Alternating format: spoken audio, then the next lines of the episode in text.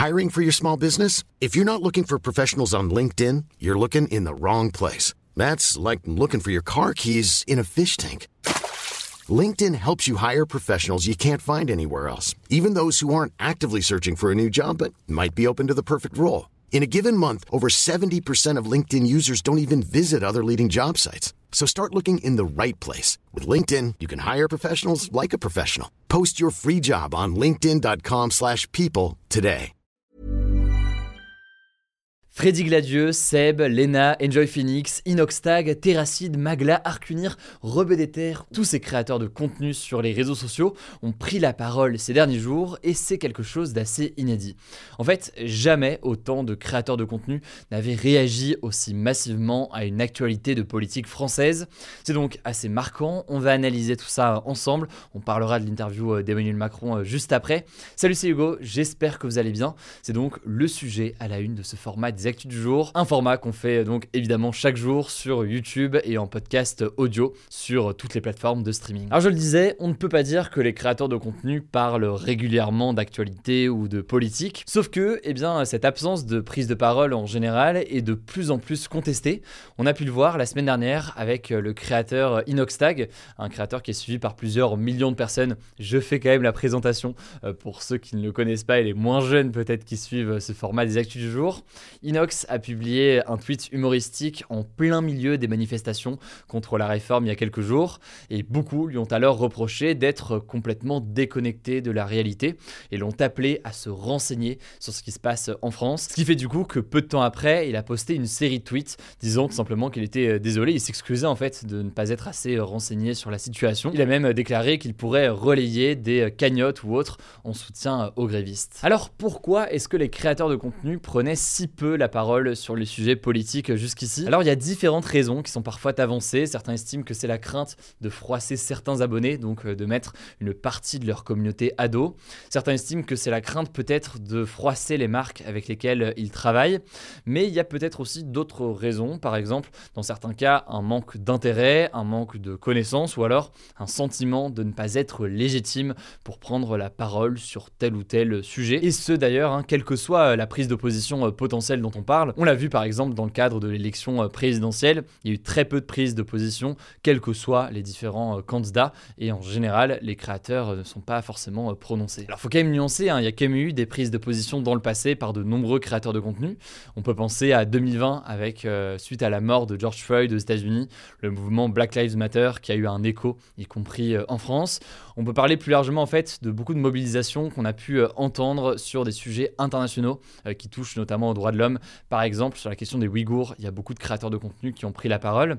Mais concernant euh, des sujets euh, politiques franco-français, si on peut dire ça euh, comme ça, comme c'est le cas ici avec la réforme des retraites, mis à part certains créateurs comme Antoine Daniel par exemple, qui en parlent relativement régulièrement, eh bien c'est la première fois qu'on voit autant de créateurs en parler. Et le premier qui a réellement pris la parole clairement sur la réforme des retraites pour la c'est le youtubeur Sullivan Wed, qui est anciennement connu sous le nom d'un panda moqueur. Il a publié plusieurs stories sur Instagram en reprenant des vidéos du déclenchement du 49.3 par le gouvernement à l'Assemblée nationale, et puis en donnant clairement son avis sur cette méthode, en écrivant notamment, euh, je cite, Je suis triste pour mon pays. S'en est suivi donc eh bien, beaucoup de posts par plein de créateurs de contenu. On peut parler d'Ena Situation qui a repartagé la vidéo qu'on avait postée sur notre compte Instagram avec du coup le moment où Elisabeth Borne euh, tout simplement annonce qu'elle va utiliser le 49.3. Euh, Lena avait ajouté la honte en partageant cette vidéo Pareil pour Enjoy Phoenix qui a ajouté un commentaire en disant la moindre des choses, c'est de laisser la démocratie faire son travail. Et d'autres ont aussi euh, dénoncé la répression policière, parfois très violente, qui a pu être observée ces derniers jours lors des manifestations. On peut parler par exemple de Mastu qui a posté une story à ce sujet, euh, dénonçant, je cite, des abus de violence sur les civils. Bon, je vais pas lister du coup tous les influenceurs qui ont pris la parole, surtout que je réalise pour ceux qui ne suivent pas forcément euh, les créateurs de contenu ou des youtubeurs en général, tout ça a l'air assez mystérieux depuis le début avec tous les noms que je donne. Mais il y a notamment le journaliste Vincent Manilev qui a recensé de nombreux créateurs de contenu qui ont parlé, qui ont pris la parole sur le sujet. Je vous renvoie donc vers son thread, euh, le lien est directement en description. Et par ailleurs, là j'évoque pas d'autres artistes ou d'autres personnalités, mais effectivement, il y a par exemple des rappeurs comme euh, le rappeur SCH qui a pris euh, la parole il y a quelques jours. Bon, maintenant qu'on a dit tout ça, c'est intéressant de voir pourquoi est-ce que c'est marquant. C'est marquant déjà, évidemment, parce que je l'ai dit, c'est quelque chose de nouveau et une ampleur assez particulière. C'est marquant aussi parce que ça donne forcément un écho bien plus large à un sujet qui jusqu'ici était surtout évoqué par des créateurs de contenu ou des médias hein, d'ailleurs qui traitent de ces sujets quotidiennement. C'est aussi intéressant à analyser car la story d'une telle personnalité qui peut avoir plusieurs millions d'abonnés, ça peut avoir potentiellement plus d'impact en termes de couverture et en termes de déco, disons, euh, qu'une large couverture par euh, des comptes certes dédiés à ce sujet, mais qui seraient euh, moins suivis. On peut d'ailleurs noter qu'il y a eu un véritable écho à partir du moment où le 49.3 a été utilisé. En gros, oui, il y avait quelques créateurs de contenu qui avaient pris position contre la réforme des retraites avant, mais en fait, c'est le 49.3 qui a été une sorte de goutte d'eau qui a entraîné une mobilisation très importante de créateurs de contenu.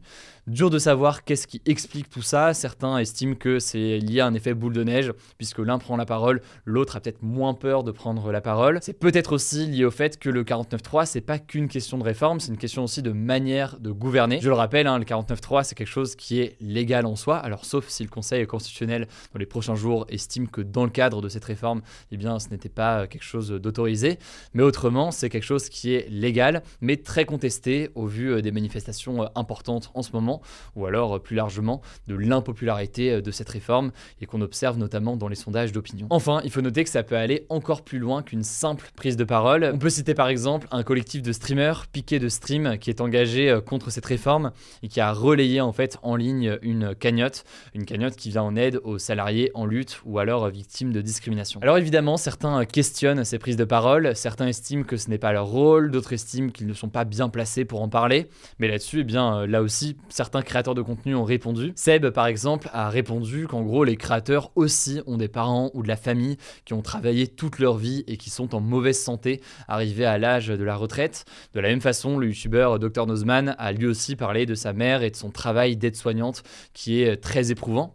Bref, c'est intéressant, j'ai dit intéressant mille fois, désolé dans cette actu, mais c'est intéressant de voir que pour la première fois, il y a autant de streamers qui prennent la parole, il y a autant de créateurs de contenu qui prennent la parole sur un sujet franco-français, si on peut dire ça euh, comme ça. Par ailleurs, un appel à multiplier ces prises de parole a été euh, lancé par le compte euh, Le 5e art directement euh, sur Instagram aujourd'hui. Voilà donc pour ces informations et évidemment, on va continuer à suivre tout ça. On passe à un deuxième sujet, toujours en rapport avec la réforme des retraites. Vous l'avez peut-être suivi en direct avec moi, soit sur YouTube, soit sur mon compte TikTok. C'était l'interview d'Emmanuel Macron en direct de l'Elysée par TF1 et France 2. Alors, résumé rapide, il a globalement maintenu la ligne qu'il tient depuis le début. Selon lui, la réforme est nécessaire il a confirmé son souhait de la faire entrer en vigueur d'ici à la fin de l'année. Il n'y a pas 36 solutions si on veut que le régime soit équilibré. Il ne l'est plus.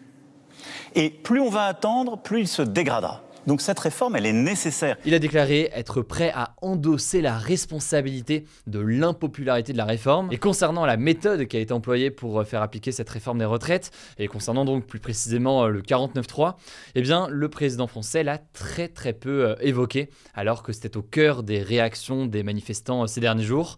Il s'est contenté d'estimer qu'Elisabeth Borne, la première ministre donc, avait pris ses responsabilités. Emmanuel Macron a également condamné les violences lors de certaines manifestations spontanées euh, ces derniers jours, en ajoutant, je cite, on ne tolérera aucun débordement, sans évoquer pour autant euh, la question euh, des violences policières qui font là aussi beaucoup réagir ces derniers jours. D'ailleurs, sur la question des violences, il a fait un parallèle entre certaines manifestations spontanées et la prise du Capitole par des supporters de Donald Trump en 2021, ce qui a fortement fait réagir.